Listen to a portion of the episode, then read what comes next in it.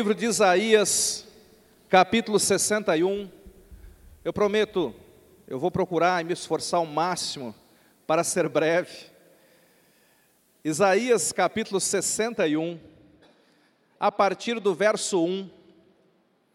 Eu quero compartilhar com você, talvez nem tanto uma palavra, mas um peso que há no nosso coração e se eu pudesse resumir em uma frase, é: olhe para o seu propósito profético. Olhe para o seu propósito profético. Fala para quem está do seu lado, você precisa olhar para o seu propósito profético. Por que, que eu estou falando isso? Em primeiro lugar, porque há um propósito, há uma razão de você existir.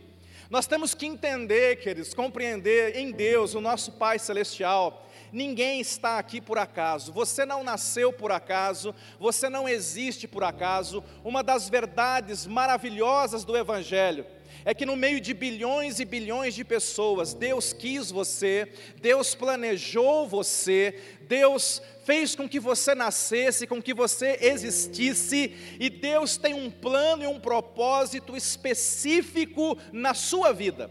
Deus tem algo para você. O que é propósito, pastor? Propósito é finalidade. Propósito é utilidade. Propósito responde à pergunta: para que eu existo? Propósito responde à pergunta: por que eu estou aqui? E quando você entende o seu propósito, você consegue alinhar a sua vida e você consegue fazer todas as coisas na sua vida fazerem sentido.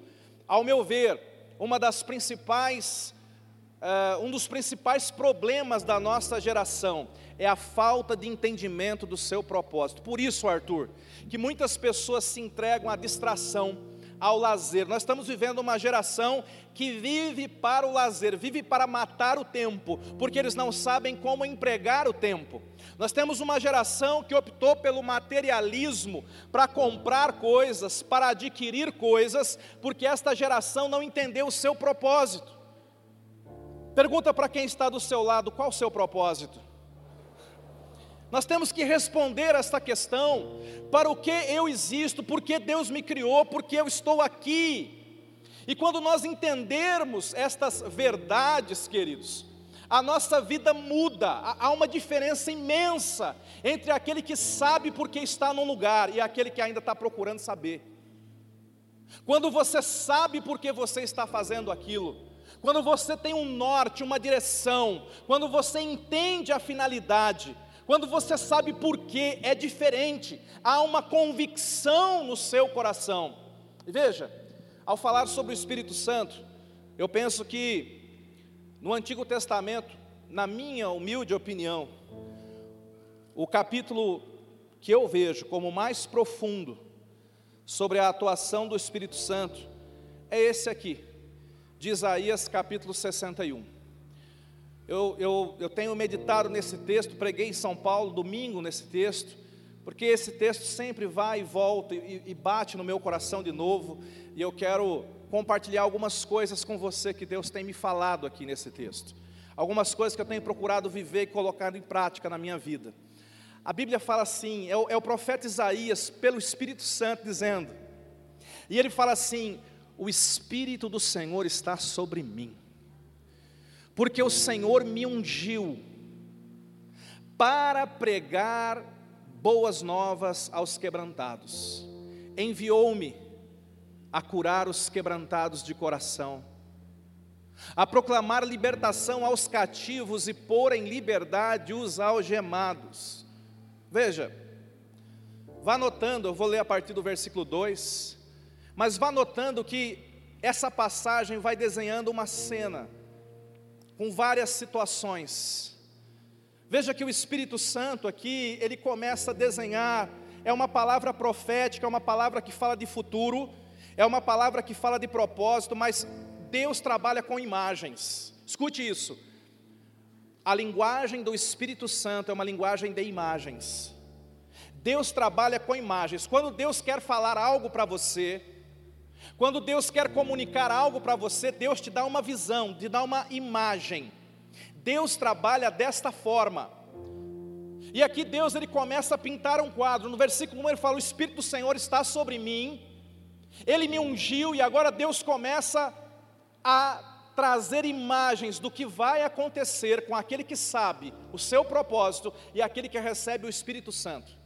A primeira imagem é: eu me vejo pregando as boas novas aos quebrantados. Isso é uma imagem. O Espírito Santo quer nessa manhã comunicar algumas imagens para você. Eu oro para que o seu coração seja aberto para receber as imagens que o Espírito Santo quer plantar no seu coração. E você tem que olhar essas imagens como sementes do reino do Espírito. Você tem que olhar para essas imagens como, falando a linguagem aí, um download de Deus para dentro do seu coração. O que, o que vai se descortinar agora diante dos nossos olhos são cenas que estão no coração de Deus, são imagens de futuro, promessas que estão no coração de Deus e que Deus quer comunicar ao nosso coração. E ele fala: a primeira imagem, eu me vejo pregando boas novas aos quebrantados. Quem recebe? A segunda imagem, eu quero que você agora veja, o Espírito Santo está falando com você. Eu quero que você agora veja, você é enviado para curar os quebrantados de coração. Ele está dizendo: veja pessoas quebrantadas, trazendo mais para cá, pessoas quebradas no seu coração. E você se aproximando dessas pessoas, porque você foi ungido pelo Espírito Santo. Você se aproximando dessas pessoas não para alimentar a sua ferida, não para alimentar a sua doença, mas você se aproxima dessas pessoas para curá-las. Eu estou agora curando, essa é a segunda cena. E o Espírito Santo continua, olha uma terceira cena. Agora se veja proclamando libertação aos cativos. Pessoas que estão aprisionadas, pessoas que estão algemadas pelo vício, pelo pecado, pelo mundo, pela carne, pessoas que estão aprisionadas ao materialismo que foi falado aqui, e agora você vai se ver, há uma unção, Deus está dizendo: Eu quero que você veja uma unção na sua vida, e a cena é você proclamando libertação ao cativo.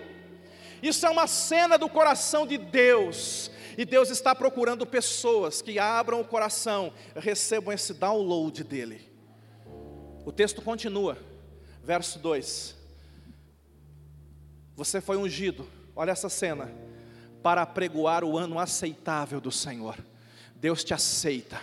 É o ano propício, é o ano favorável de Deus. Deus está de braços abertos. Você está indo para pessoas que se sentem rejeitadas agora. Você está indo para pessoas que se sentem indignas. Você está indo para pessoas que se sentem excluídas. E Deus está pintando essa cena. A cena é essa: uma pessoa rejeitada, indigna, e você se aproxima dessa pessoa. E você abre os seus braços. E você a acolhe. E você diz: você começa a ministrar. Querido, esse não é mais o tempo da rejeição. Agora é o tempo aceitável do Senhor na sua vida. Deus te acolhe. Ele está dizendo: você vai proclamar o dia da vingança do nosso Deus. Querido, você pode ter sido ferido, você pode ter sido perseguido, a vida pode ter batido em você, o inimigo se levantou contra você, mas fica calmo, porque a vingança virá. Deus é justo, Deus vai trazer justiça para a sua vida. Deus vai trazer justiça, mas a cena é nós, igreja do Senhor, eu e você. Deus está falando, você existe para isso, esse é o teu propósito. E ele continua: você vai consolar aqueles que choram. Haverá uma unção derramada sobre a nossa vida da parte do Espírito Santo, que vai nos capacitar a levar consolo para aqueles que estão chorando. A visão do profeta continua, essa palavra profética, versículo 3. Você foi ungido, o Espírito Santo está sobre mim para pôr sobre os que em Sião estão em luto uma coroa em vez de cinzas. Deus está dizendo: Eu quero levantar uma geração que vai buscar os enlutados, vai buscar pessoas que habitam no meio de cinzas, porque sonhos morreram, porque casamento morreu, porque projetos morreram, porque chamado, ministério morreu pessoas que estão no meio de cinzas, e você vai até essas pessoas, pela unção do Espírito Santo, levar uma coroa, e ao chegar lá você vai soprar as cinzas, e as cinzas vão embora, e você vai colocar aquela coroa sobre essa pessoa. A palavra de Deus continua, isso é propósito, querido, isso é chamado. Você vai ter um óleo de alegria na sua vida um óleo de alegria, e você vai, vai encontrar as pessoas que estão em pranto, e você vai derramar esse óleo de alegria, você vai mudar ambientes, você vai chegar em ambientes de choro e de tristeza, mas pela unção do Espírito Santo e pelo óleo de alegria que você está carregando, você vai mudar cenários. Veja, Deus está pintando cenas diante de nós. Volto a dizer, o Espírito Santo trabalha com imagens. A linguagem do Espírito são sonhos, são visões, são imagens. Toda vez que Deus quer falar com alguém, Deus pinta um quadro. Deus mostra uma cena. Deus mostra uma visão para você. Ele continua: Você tem esse óleo de alegria. Você vai levar vestes de louvor para aquele que está com o espírito angustiado. Começa a ver isso a fim de que se chame, olha, olha a cena de Deus, carvalhos de justiça, plantados pelo Senhor para a sua glória. Verso 4: edificarão os lugares antigamente assolados. Imagine a cena, pela unção do Espírito, você entrando em lares assolados, entrando em lugares destruídos, entrando em corações que estão despedaçados, e Deus está dizendo: Eu vou derramar uma unção na tua vida, para que você edifique os lugares que foram assolados, para que você restaure aquilo que foi destruído e para que você renove aquilo que foi arruinado. Essa é a unção de Deus, querido. Deus está pintando quadros, versículo 5 Estranhos se apresentarão, apacentarão os vossos rebanhos, estrangeiros serão os vossos lavradores, os vossos vinhateiros. Verso 6: Mas vós sereis chamados. Guarda essa cena, guarda essa cena, porque o Espírito Santo está pintando isso para o teu futuro. Vocês serão chamados sacerdotes do Senhor, ministros do nosso Deus. Deus está dizendo: esse é o teu futuro. Esse é o plano que eu tenho a respeito de vós, planos de paz e não de bem, para vos dar o fim que esperais. Deus sempre, quando Ele vai tocar na nossa vida, querido, a primeira coisa que Deus faz é comunicar o sonho dele para nós, aquilo que está no coração dele para o nosso coração. Voltando aqui para Isaías 61, 1, eu quero, eu quero trabalhar três coisas rapidinho com você aqui, depois nós vamos orar. A primeira delas, eu já falei sobre isso em outras ocasiões. Existe uma unção da parte de Deus. Se você está na igreja há um tempo, você entende essa palavra unção. É bíblica. Mas talvez você que está me ouvindo hoje, talvez você não entenda muito bem o que é unção. Unção é poder de Deus, diga poder de Deus. Você tem que entender que o evangelho que nós vivemos, que nós pregamos, não é uma teoria, não é nem uma mensagem. A definição bíblica de evangelho está lá em Romanos. Há uma definição. Se um dia alguém te perguntar o que é evangelho, você não vai dizer que é uma mensagem. Você não vai dizer que é uma teoria, você não vai dizer que é um, um fato que aconteceu, isso não é evangelho. A definição bíblica de evangelho está em Romanos 1,16, quando o apóstolo Paulo fala assim: Eu não me envergonho do evangelho, porque, olha a definição bíblica, porque evangelho é poder, diga poder. Evangelho é o poder de Deus para a salvação de todo aquele que crê. Evangelho é um poder espiritual. Evangelho é uma força divina e é ativada pela fé. Isso é evangelho. Então, pregar o Evangelho é pregar o poder de Deus, caminhar no Evangelho é caminhar no poder de Deus, viver no Evangelho é viver no poder de Deus, e é por isso que tem muita gente em crise, porque eles estão vivendo um Evangelho de teoria, de boca, mas não estão vivendo o poder e a realidade milagres, obras do Senhor. Tem gente testemunhando o Evangelho sem poder, e esse é o problema, porque Evangelho, então, sendo poder, é uma experiência que você tem. Preste atenção: Evangelho não é uma coisa que você sabe, Evangelho é algo que você experimenta. Eu não estou preocupado com quanto você sabe, eu quero saber quanto você está experimentando disso. Você está entendendo isso, meu irmão? Quando a gente fala de unção, a gente fala de poder de Deus para operar, para realizar coisas. Isaías 61 está dizendo que Deus nos unge. E esse ungir é um poder que Deus quer derramar sobre nós, para mudar a nossa vida e para mudar a nossa história. O Evangelho é a proposta de um poder divino que vem transformar e mudar e alterar o nosso destino eterno. O que é unção? Diga poder. Unção é também a autoridade. Jesus diz: Eis aí vos dou autoridade para pisar sobre serpentes e escorpiões. O que é unção? Diga autoridade. Autoridade. Deus quer derramar unção, quer derramar autoridade sobre a tua vida, para você fazer frente às, àquelas oposições que a, as trevas colocam no seu caminho. Quem está no Evangelho, quem tem o Espírito Santo, tem autoridade espiritual. Unção é poder, unção é autoridade. Diga assim: unção é força. Quem lembra de Sansão? Quando eu me sinto fraco, eu preciso ir lá para o lugar secreto e plugar lá na, no trono da graça de Deus, porque é no lugar secreto que a força de Deus é comunicada para mim, a unção de Deus nos fortalece, a unção de Deus nos renova. Veja Jesus, Jesus ia passar pela cruz, e a Bíblia diz que Jesus vai para um lugar chamado Getsemane, e ele começa a orar ali no Getsemane. E a pressão é tão forte porque Jesus sabia o que ele iria passar. E a Bíblia diz que enquanto ele orava, ele começou a suar sangue. Os médicos hoje dizem que isso é verdade, é possível em casos raríssimos. Alguém estar debaixo de tanta ansiedade, tanta preocupação, alguém está debaixo de tanta pressão psicológica, que a pressão é tanta que os vasos sanguíneos começam a estourar e a pessoa começa meio que parece que ela está suando sangue. Jesus estava numa pressão dessa, irmão, quando ele estava orando e dizendo assim: Se puderes, passa de mim esse cálice. Mas só que Jesus estava no lugar certo. Jesus estava no lugar secreto, no lugar da intimidade. Jesus estava no lugar que nos renova. Jesus estava no lugar que nos fortalece. Por que Jesus foi ali? Entenda isso. O Getsemane O Getsemane era o lugar onde Jesus foi buscar unção para passar pela cruz. E a Bíblia diz que no meio daquela pressão, é impressionante isso.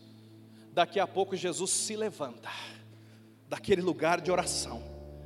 E ele vai até os discípulos e ele diz: "Levantem-se, chegou a hora". E você fala: "Cadê aquele cara que estava suando sangue?" O que, que aconteceu com ele que agora ele vem e diz: Vamos, levanta, gente, está na hora chegou a hora da cruz.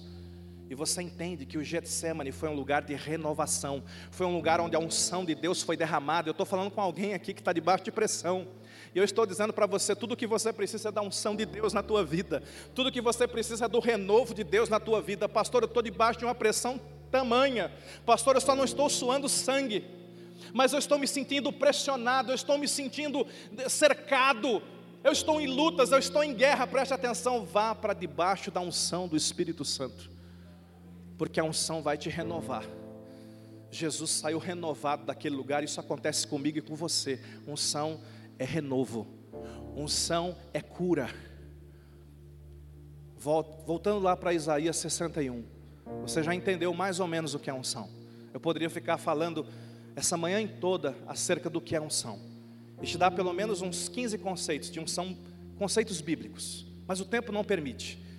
Agora volta lá para Isaías 61. Esse é o melhor conceito de unção que eu gosto. Diz assim: O Espírito de Deus está sobre mim, porque o Senhor me ungiu. E o conceito é esse: unção é quando Deus está sobre mim. Unção é presença de Deus na minha vida. O que é unção, pastor? Unção é a presença de Deus na vida de alguém. Como que eu sei que alguém está debaixo da unção? Porque a presença de Deus está nela. Porque a presença de Deus cerca, reveste, enche essa pessoa. É como os profetas do Antigo Testamento. Tem muita gente que fala assim: assim diz o Senhor, com quem eu estava falando agora há pouco. Mas o, o Elias falava assim: assim diz o Senhor, em cuja presença estou agora. Eu imagino que os perseguidores até olhavam de lado. Meu Deus, Deus está aqui. Unção é presença de Deus na nossa vida. Agora olha o que diz: O Espírito de Deus está sobre mim, porque o Senhor me ungiu. E para mim, a palavra mais importante desse versículo, você pode discordar de mim, mas para mim, o que Deus falou para mim, é que a palavra mais importante desse versículo, que muita gente não entende, é a palavra para. Diga para. Muita gente quer a presença de Deus, muita gente quer a unção de Deus, mas não entende para o que é essa unção, não entende qual a finalidade da unção, ou não está disposto a pagar o preço para caminhar debaixo dessa unção. A palavra mais importante aqui é essa, e por que, que eu estou dizendo isso? Porque essa profecia de Isaías 61, em primeiro lugar, ela, foi, ela cabe de fato na vida do Isaías. O Isaías era um profeta que estava vivendo num momento de caos. E eu imagino como foi consolador para ele no momento em que o Espírito Santo o tomou, no meio daquele caos, no meio daquela perseguição, no meio daquela dificuldade, um povo rebelde, e de repente o Espírito Santo o toma, e ele recebe essa palavra. Imagine o profeta Isaías, naquele momento de pressão, e ele recebe essa palavra: O Espírito do Senhor está sobre mim, porque o Senhor me ungiu. Foi para ele, em primeiro lugar. Você é ungido, Isaías. O Espírito do Senhor está sobre você. Mas essa palavra também é uma profecia que vai se cumprir na vida de Jesus. Porque quando Jesus é batizado e vai para o deserto, quando ele volta, já na primeira pregação, quando ele entra numa sinagoga no sábado, ele pega o livro do profeta Isaías, a Bíblia diz que ele abre exatamente nessa passagem. Jesus lê o que nós acabamos de ler agora.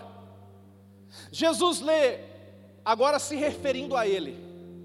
O Espírito do Senhor está sobre mim porque o Senhor me ungiu para pregar boas novas aos quebrantados, para curar os quebrantados de coração, para proclamar libertação aos cativos. Jesus lê isso e Jesus então fecha o livro, ele levanta o olhar, ele olha para todos ali naquela sinagoga e ele, ele faz uma declaração poderosa. Ele diz: Hoje se cumpriu essa palavra em mim. O profeta estava falando de mim. Pastor, tudo bem que isso é para Isaías, tudo bem que isso é para Jesus, mas o que, que eu tenho a ver com isso? É que um dia Jesus morreu na cruz, Jesus foi levado aos céus, ele ressuscitou, e agora, eu e você, a igreja, nós somos o corpo de Cristo na terra. Portanto, essa palavra é para a igreja como um coletivo. Quem aqui é a igreja do Senhor? Mas essa palavra é individualmente para você como um cristão, como um pequeno Cristo. Diga: o Espírito do Senhor está sobre mim, e o Senhor me ungiu para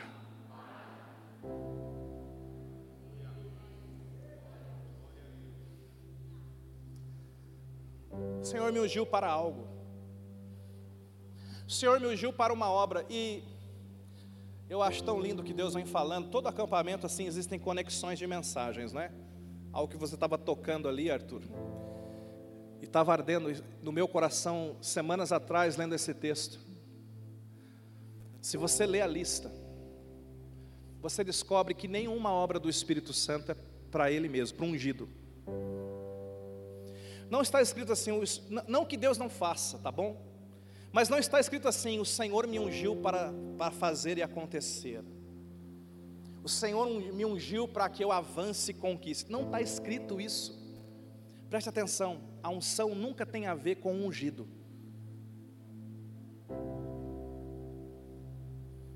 A unção tem a ver com as pessoas que o ungido vai tocar.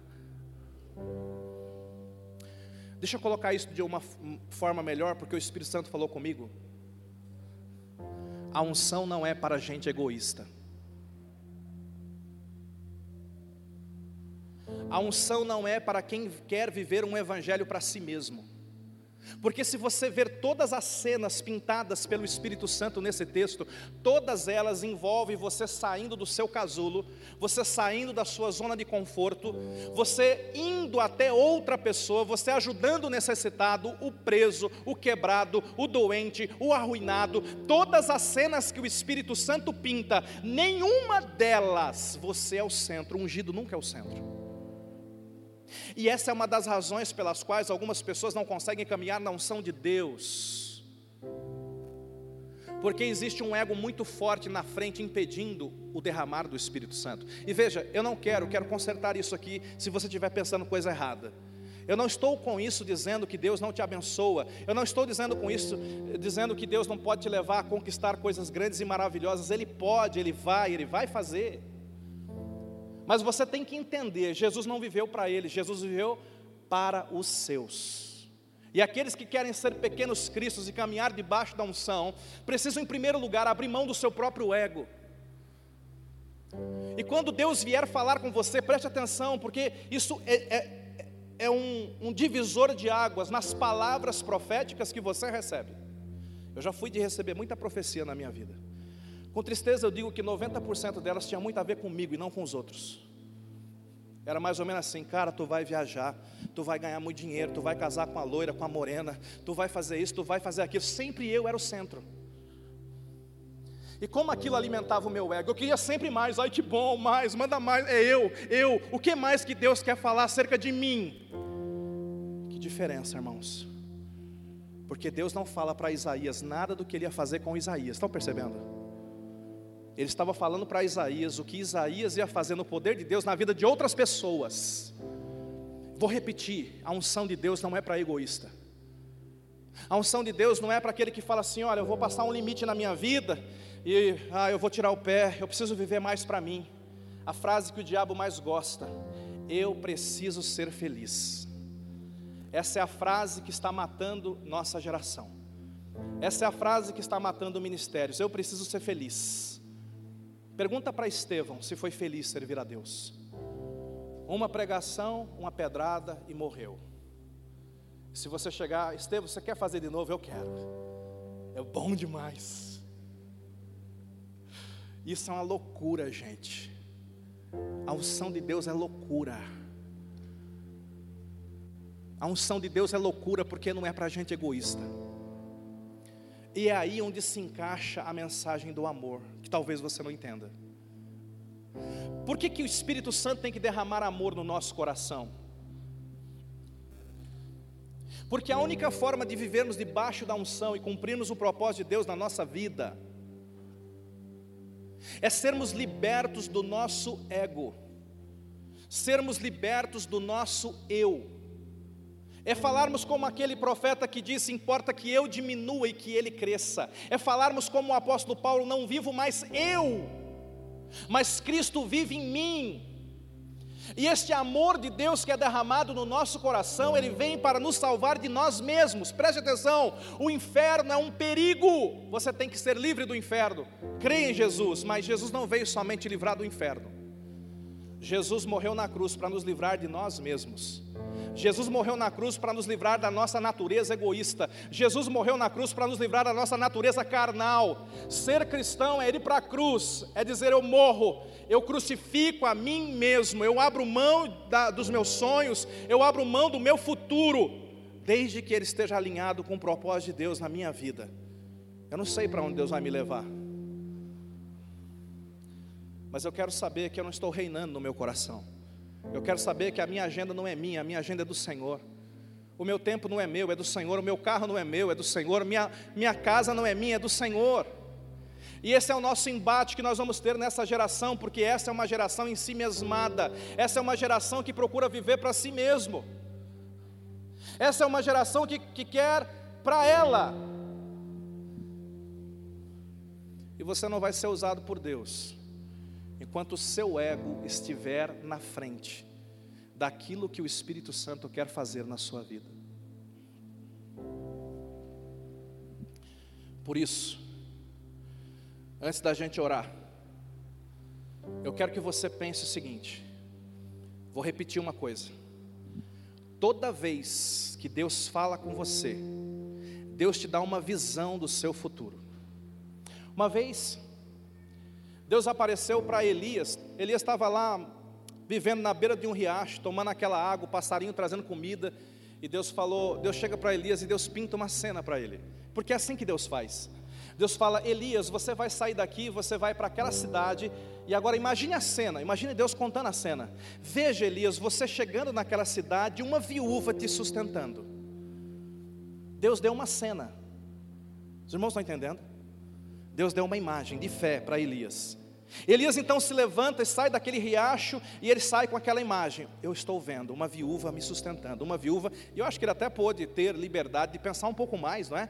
Uma viúva rica me sustentando, uma viúva ricaça. Nossa, vou ficar numa boa. Que casa, que apartamento que ela vai me dar, ah, chave de um carro novo, sustentando. Quando ele chega naquele lugar, ele vê uma viúva catando lenha. Parecendo com a visão que Deus me falou. Alguma coisa não está batendo. Então ele, deixa eu testar. Por favor, me traga um pouco de comida. Aquela viúva fala assim: moça, não tenho, só tem um pouquinho. Eu estou pegando a última lenha para preparar a última refeição para a gente morrer de fome. Só que naquele momento, ele é um profeta de Deus, amém, queridos? há um start no coração dele que tem que acontecer no teu coração também. Você tem que entender isso. Ele entendeu porque ele estava ali, ele entendeu o propósito. Ele não estava ali por ele, ele estava ali por ela. Você, você tem que entender isso. Até então, eu imagino que ele pensou, vou lá para ser sustentado, mas naquele momento que ele encontrou a viúva, ia morrer, ele entendeu que ele era a resposta, ele tinha unção, ele tinha um espírito, e ele entendeu, não, ela não é aquela que vai me prover, eu vim aqui para trazer a provisão dos céus para essa viúva, agora eu entendi. E naquele momento, o Elias resolve copiar a Deus. E ele, e aí, veja bem, isso vai acontecer com você também. Porque quando você começa a andar com alguém, você começa a se parecer com aquele alguém. E se você anda muito com o Espírito Santo, você vai começar a se parecer com o Espírito Santo. Amém? Amém, querido? Então agora ele está diante de uma viúva que não tem o que comer, mas agora ele aprendeu e ele falou: Olha, Deus pintou um quadro no meu coração, agora eu vou pintar um quadro no coração dessa mulher. E ele fala: Mulher, faz o seguinte, prepara essa comida e traz um pouquinho para mim. Traz primeiro para mim, porque assim diz o Senhor. Agora ele pinta uma cena. Assim diz o Senhor não vai faltar farinha nessa panela, não vai faltar azeite nessa casa. E nós vamos ser sustentados aqui nessa crise toda. E agora a mulher começa a imaginar a cena: meu Deus, o que, que é isso? Farinha multiplicando. Quanto mais eu tiro farinha, mais tem farinha. Quanto mais eu despejo azeite, mais tem azeite. Ela ganha, ela recebe uma visão. Porque Deus trabalha com visão. Diga visão. Fala para quem está do seu lado: você precisa ter uma visão.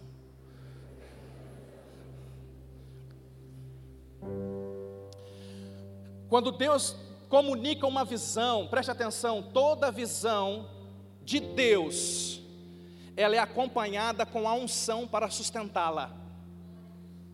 E é por isso que você tem que ter uma visão. Deixa eu colocar isso em termos melhores. Se eu fosse resumir toda essa mensagem numa única frase, preste atenção nisso. A visão que você tem determina a unção que você recebe. Vou repetir. A visão que você tem determina a unção que você recebe. Salomão tinha a visão de um templo. Ele recebeu a unção de prosperidade para construir o templo mais lindo da sua época. A unção que você tem determina, a visão que você tem determina a unção que você recebe. Qual a visão que você tem para a tua vida? Qual a visão que você tem para o teu futuro? Qual a visão que você tem para a tua família? Qual a visão que você tem para o teu casamento? Sete vezes na Bíblia Deus pergunta: O que vês? Pergunta para quem está do seu lado: O que vês? Pergunta para o outro vizinho: O que você está vendo? Pastor, eu estou vendo uma igreja, eu estou vendo um templo, eu estou vendo pessoas, estou assistindo aí. Eu não estou perguntando a visão da sua vista, eu estou perguntando a visão do seu coração. Olha para cá de novo. O apóstolo Paulo fala assim: Nós não andamos por vista, nós andamos por fé. Por quê? Fé, segundo Hebreus capítulo 11, verso 1, é ver o invisível. Fé é uma visão do coração. Vista é uma atribuição dos meus olhos físicos. Visão é uma atribuição do meu coração. O maior inimigo da tua visão é a tua vista. Porque Deus dá uma visão para você, você vai prosperar e você olha o extrato bancário. Visão, você é próspero. Vista, está no vermelho. Visão, você está curado. Você está cheio de saúde. Você pega o diagnóstico, vista, tem um negócio aqui, está alterado. Visão, você é curado. Vista, está alterado. O maior inimigo da tua visão é a tua vista. Há uma viúva pobre que vai te sustentar. Vista. A mulher está pegando o último cavaco.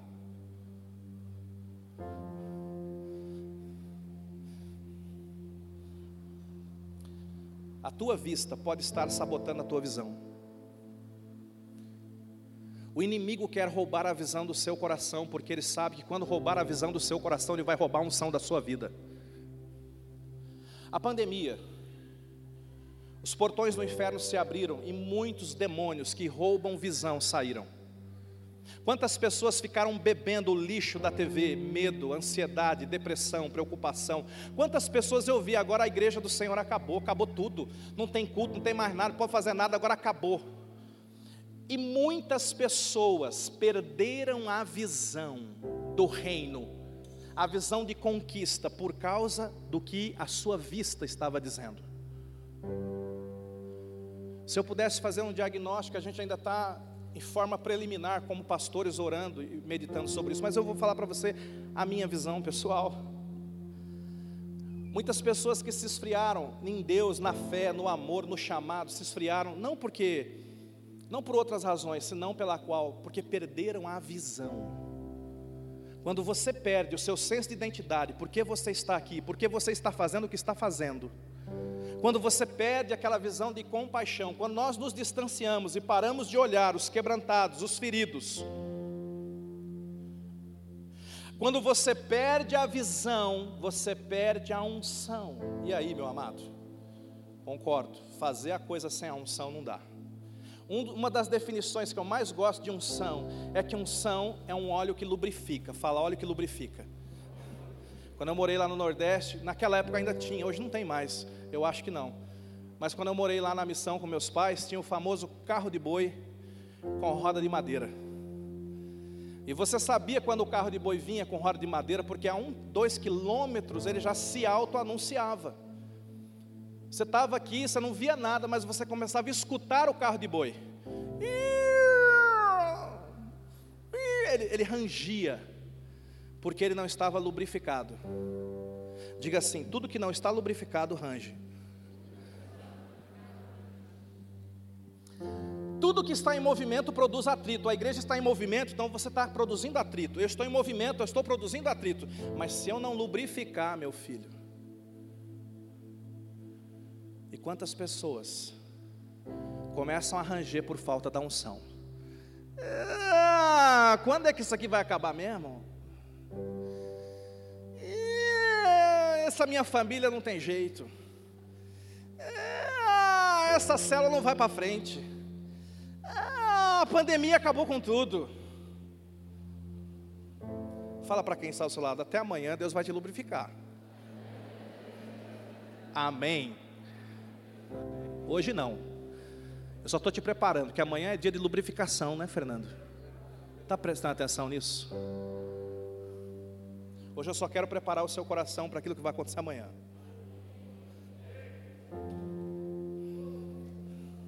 Você está rangendo, filho? Está faltando óleo. E sabe por que está faltando óleo? Porque você perdeu a visão. Sabe por que, que Pedro foi pescar? Porque ele perdeu a visão. O que, que nos faz perder a visão, pastor? Frustrações e mágoas? Claro que faz. Pedro se frustrou com aquilo que ele foi, com aquilo que ele fez. Quando ele disse, vou pescar, ele tinha perdido a visão do chamado. Um dia, Pedro era um pescador de peixes. Jesus chegou para ele, Jesus não ficou olhando para a vista, pela vista, Jesus olhou pela visão e Jesus falou: Você agora é um pescador de homens. Jesus tinha uma visão e Jesus comunicou a visão para Pedro. Você só está vendo peixe? Eu estou vendo homens, homens, homens, homens. Você está pescando homens, homens, homens, multidões de homens, redes cheias de homens. Jesus já estava vendo aquela pesca maravilhosa de 3 mil homens, porque Jesus tinha uma visão. Sabe qual é o maior problema de Deus conosco? É que Deus tem visões acerca do nosso futuro e a gente muitas vezes não está preparado para ouvir o que Deus tem para nós.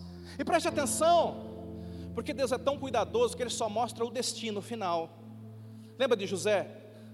Deus chega para José, dá um sonho. Como é que Deus incendeia José? Diga assim, com uma visão. José vê no, ele governando, pessoas ali servindo ele, uma visão. Agora, sabe para pensar, por que, que Deus não mostrou para José a cadeia? Deus não mostrou para José a escravidão. Deus não mostrou para José os irmãos traindo, apunhalando. Ó, os seus irmãos vão apunhalar você, vão jogar você no buraco, vão falar mal de você. Não, Deus não. Não, anjo, não fala isso aí não. Não fala isso aí não. Isso vai desanimar o homem. Você tem que perguntar por quê? Por que, que Deus omitiu tudo aquilo? A resposta é simples. É mais simples do que você imagina é que a visão que Deus te dá, ela é dada para que você suporte o processo. Aleluia, aleluia, aleluia. É por isso que quem não tem visão de palácio não aguenta a cova, quem não tem visão de palácio não aguenta a escravidão, quem não tem visão de palácio não aguenta a cadeia, meu filho. E sabe qual é o teu problema? É porque está faltando visão. Eu estou dizendo para você, você precisa receber isso do Espírito Santo hoje. Eu vim aqui com uma oração, Senhor, não é o que eu vou falar, nunca é é o que o Senhor consegue produzir em cada coração. É uma visão de futuro. Quem é você? Você tem que corrigir aquilo que você está vendo. Eu lembro no meio da, da, da pandemia, a gente abriu, pegamos a célula presencial e fomos para o online. E, gente, é como o Arthur falou, é horrível. É horrível. Mas um dia, eu estava assim com o coração tão apertado, entrei na célula online, meu coração estava tão apertado, falei, Senhor, célula online, tinha gente de vários lugares assistindo, graças a Deus. Mas eu estava assim, meio deprimido, assim, sabe? Meio Elias na caverna. O Elias, ele era um homem que fez cair fogo do céu, porque tinha uma visão. Aí ele recebeu uma ameaça da Jezabel, quem lembra? A Jezabel falou assim: Vou te matar, cara, você está fazendo muito aqui perto de mim. Elias vai para dentro da caverna. Ele falou: Senhor, não, não adianta, eu não vou bater de frente com essa Jezabel, me mata, me leva. Uma ameaça pode fazer você perder a visão. Uma ameaça pode te frustrar, uma ameaça pode levar você para dentro da caverna. Mas sabe o que, que Elias fez gostoso? Ele foi para Deus. Ele correu para o colo do papai. Ele correu para aquele que renova a visão e que renova os sonhos. Eu estou aqui dizendo para você que Deus quer renovar o teu sonho. Deus quer renovar a tua visão. E lá naquela caverna, sabe como é que Deus curou o Elias? Pastor, Deus, Deus deu um remédio, Deus fez uma pregação. Não, irmão. Deus curou o Elias com uma visão. Pastor, eu estou mal, eu estou meio ruim, eu estou meio vazio, eu estou meio. Eu preciso ser curado. Ótimo, Deus tem uma cura. E a cura você vai receber é uma visão. Deus chega para o Elias. Está mal, hein, meu filho? É, eu quero morrer, quero morrer. Ah, mas se você quisesse morrer, ficasse lá perto da Jezabel, que ela matava. Ah, você só quer chorar, né? Você só quer chorar. Eu estou mal, eu estou mal, estou down. É? Então segura aí que agora vai vir a cura. A cura vai chegar, você vai matar ela? Não, a cura está chegando, mas não é isso não. Qual que é a cura? Aí Deus, na sua unção, usando a linguagem do Espírito, Deus começa a pintar um quadro para ele. Elias, veja-se saindo dessa caverna debaixo da unção. Você saindo dessa caverna com uma unção tão grande que você vai ungir ainda dois reis. Veja-se, ungindo dois reis de duas nações. Agora veja você encontrando um discípulo, você vai treinar um discípulo. Agora veja que esse discípulo vai receber uma unção dobrada. Em outras palavras, você tem muito para fazer ainda. O seu problema é que você estava sem visão. Quando Elias ouve, quando aquela visão é descortinada, vou repetir: a unção que você tem determina a unção que você recebe junto com a visão, é, a visão que você tem determina a unção que você recebe, junto com aquela visão. Eu creio que dentro daquela caverna, uma cachoeira de unção, direto do trono de Deus para o coração de Elias foi despejado. E aquele homem sai como um leão fazendo a obra de Deus. Não parece o homem que entrou na caverna. Não parece aquele que foi para o Getsemane, ele sai renovado. Sabe, Deus pode curar e vai curar você, mas não se engane. Quem aqui quer cura? A cura vem com uma visão. Deus não vai alimentar os teus temores. Jesus encontra um homem que está lá no, do lado do, daquela, daquele tanque. E Jesus faz uma pergunta aparentemente burra, né, gente? Homem paralítico, num lugar que só tem doente. E Jesus pergunta assim: Você quer ser curado? Não, Jesus, eu estou aqui de passeio. Estou turistando aqui, do jeito dos doentes aqui. Lógico que eu quero ser curado. Não parece burra, mas não é burra. Porque quando Jesus pergunta, você quer ser curado? O que o homem fala não é quero. E foi por isso que Jesus perguntou. Jesus perguntou, você quer ser curado? Ele fala assim: Ah, Jesus, aqui a coisa é feia, hein? O nome é Betesda, casa de misericórdia, mas ninguém aqui tem misericórdia de ninguém. Quando o anjo agita a água, outra pessoa pula, outra pessoa vai, eu só sempre fico para trás. Ninguém aqui ama ninguém, ninguém aqui tem misericórdia de ninguém. Jesus, essa igreja aqui, viu? O povo aqui é terrível dá a impressão que a alma daquele homem estava mais aleijada do que as pernas. Quem concorda comigo? Ele estava mais doente por dentro do que por fora. E é assim que muita gente é. Toda vez que o seu coração fica aleijado, sua vida exterior também fica. E o problema daquele homem é que ele tinha uma visão errada da casa, Betesda é casa de Deus, casa de misericórdia. Ele tinha uma visão errada da, da Betesda, e ele ficava repetindo aquela visão. Aqui ninguém cuida de ninguém, vomitando aquilo, aqui, aqui ninguém carrega ninguém, aqui. Então Jesus chega para ele e fala assim: Você quer ser curado? Aí ele está no modo automático, e ele começa: Ah, mas Jesus aqui a coisa é feia, porque ninguém me carrega, porque ninguém. E aí Jesus fala: Deixa eu te dar uma visão. Como é que Jesus cura aquele homem? Com uma visão. Levanta, toma a tua cama e anda. Começa a ver isso, cara. Começa a ver você se levantando. Começa a ver você pegando a sua cama e começa a ver você andando. Não é andar por vista, é andar por fé, porque a visão está na fé. Sabe como Deus curou aquele homem com uma visão? Sabe como Deus vai curar você com uma visão? Você está paralítico, você não consegue avançar, você sente que a sua vida não caminha, você sente que as suas, as suas coisas não avançam. A forma de Jesus te curar é não ouvindo a sua lamúria, mas dando uma visão de futuro para você. É a visão que vai curar o seu coração, meu filho.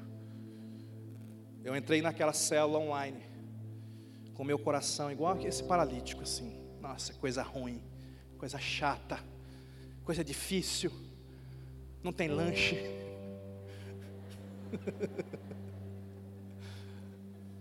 Não dá para encostar em ninguém, não dá para abraçar ninguém. Uma irmã que começou a participar da célula durante a pandemia, de outro estado, que se converteu na célula online, que foi curada de depressão na célula online. Ela entrou, não tinha começado ainda, estávamos no bate-papo, ela falou assim, gente, ela começou a chorar e falou assim: Eu esperei a semana inteira para entrar nessa célula. Aquela palavra que eu recebi me sustentou essa semana. Eu esperei a semana inteira por esse momento. E quando ela começou a falar isso, eu, na minha incredulidade, fiquei pior assim com Deus. Eu falei: Deus, eu devo estar muito mal mesmo. Porque eu não sinto o que essa irmã está sentindo. E aí, sabe o que o Espírito Santo falou para mim? Para você que era da célula presencial, que tinha aquele banquete, o online é uma migalha. Mas para essa irmã que não tinha nada, que estava no mundão, o online é um banquete. Então Deus falou para mim: mude a sua. E a gente multiplicou a cela online. Quando os doze foram enviados para espiar a terra, Deus falou a terra prometida. Deus não falou que tinha gigante. Porque é a visão da terra que te sustenta para chegar lá. Deus não falou assim, há uma terra que mana gigantes. Não, não, mana gigante não. Há uma terra que mana leite e mel. O pessoal, imagina o pessoal andando pelo deserto. Ela mana leite e mel. Ela mana leite e mel. Eu estou vendo, gente, leite e mel manando. Aleluia. A terra mana leite e mel. Hum, quando eles chegam lá, cidades fortificadas, gigante, exércitos. Cadê o leite e o mel? Você está entendendo? Sabe por que Deus não te conta dos gigantes? Porque senão ele sabe que você voltaria para o Egito. Então ele fala: olha, é leite e mel. Mas presta atenção, a visão da terra prometida, e é isso que o povo não entendeu ali, vai derramar a unção de conquista para você possuir lá. Só que dois, apenas dois dos espias continuaram sustentando a visão de Deus. Dez começaram a infamar a terra. Não, isso aqui não tem jeito, essa terra devora os moradores, essa terra é difícil. E eles acabaram voltando e morrendo no deserto. Sabe por que, que eles morreram no deserto? Porque eles perderam a visão de Deus acerca da terra. Todo cristão tem uma visão celestial, a nossa Jerusalém celestial. A Jerusalém celestial é a visão eterna que nos garante sustentar a nossa vida durante toda a nossa passagem aqui na terra.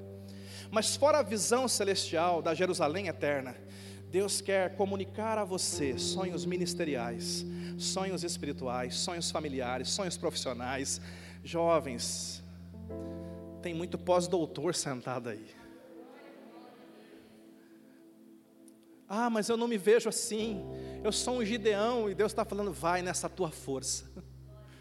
Deus olha para um Moisés e fala, você é o libertador. Ele fala, não sou, você é, não sou, você é. E Deus fica teimando, porque Deus queria plantar a visão dele no coração daquele homem. Não teime com Deus. Eu quero que você guarde as suas coisas e feche os teus olhos.